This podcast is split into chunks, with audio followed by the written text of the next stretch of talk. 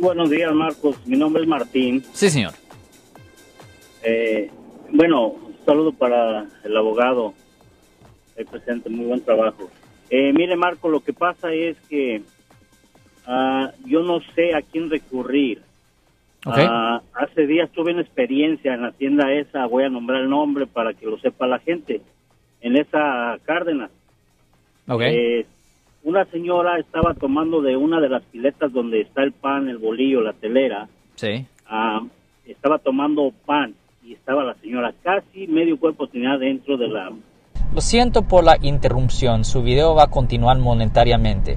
Solo voy a mencionar que si usted ha sido acusado por haber cometido cualquier delito aquí en el área de la Bahía Norte, California, por favor no se espere, llame el nuevo teléfono que ven en la pantalla o llame para hacer una cita inmediatamente al 1-800-530-1800. Recuerden, yo soy el abogado Alexander Cross, abogado criminalista aquí en el área de la Bahía Norte, California. de esta pileta. Okay. Ah, entonces le dije, yo hablé con una manager y le dije, le expliqué el gran problema que es para la sociedad que, que tengan en estos momentos eh, la telera y el pan ahí, exponiendo a mucha gente, le dije. Pero me dijo, me dijo que tenía razón, de acuerdo, que iba a hacer algo por, por esto. Pero no es cierto, esto, esto sucedió hace dos días y hoy acabo de ir otra vez y sigue, sigue igual la, cosa. Señal de que no les interesa nuestra gente, a- o sea, nosotros, la sociedad no le interesan a, los dueños, mucho menos a los managers. Lo hago para que la gente se entere eh, o, o que alguien, si sabe a quién recurrir, lo reporte. Yo hablé al Departamento de Salud y lo reporté, más no sé si tengan ellas, ellos acción en esto. Ya, a mí la otra cosa también es que también pudiera llamar a la policía, porque si alguien está contaminando comida o, o, o, you know, algo así, por ejemplo, recuerde que había la historia grande de la muchacha que estaba lamiendo ice cream, sorbete, y le presentaron cargos por ah, potencialmente pasar enfermedad.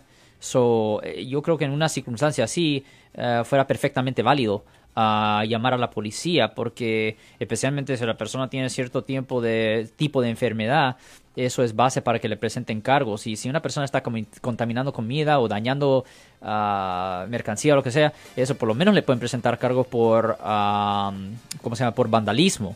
Pero yo creo que en una circunstancia así hubiera sido mejor llamar a la policía.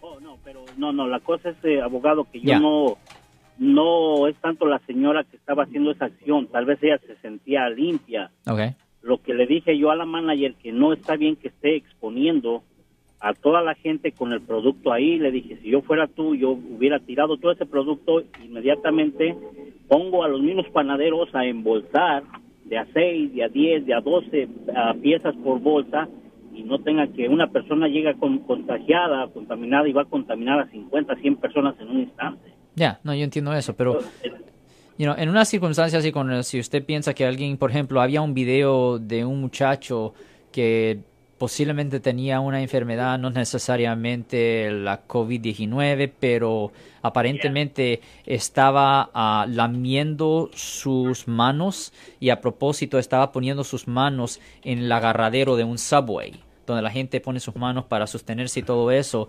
para con el fin de enfermedad a, a- enfermar a personas. Really? Y esa persona, oh yeah, y haciendo algo así es base para que le presenten cargo de delito grave. So, Right. Si una persona está contaminando cosas a propósito, eso no es un chiste, no es como decirse en inglés un prank. No, eso es un delito y deberían de llamar a la policía, Marcos. Y qué interesante, ¿no? Que eh, Si les gustó este video, suscríbanse a este canal, aprieten el botón para suscribirse y si quieren notificación de otros videos en el futuro, toquen la campana para obtener notificaciones.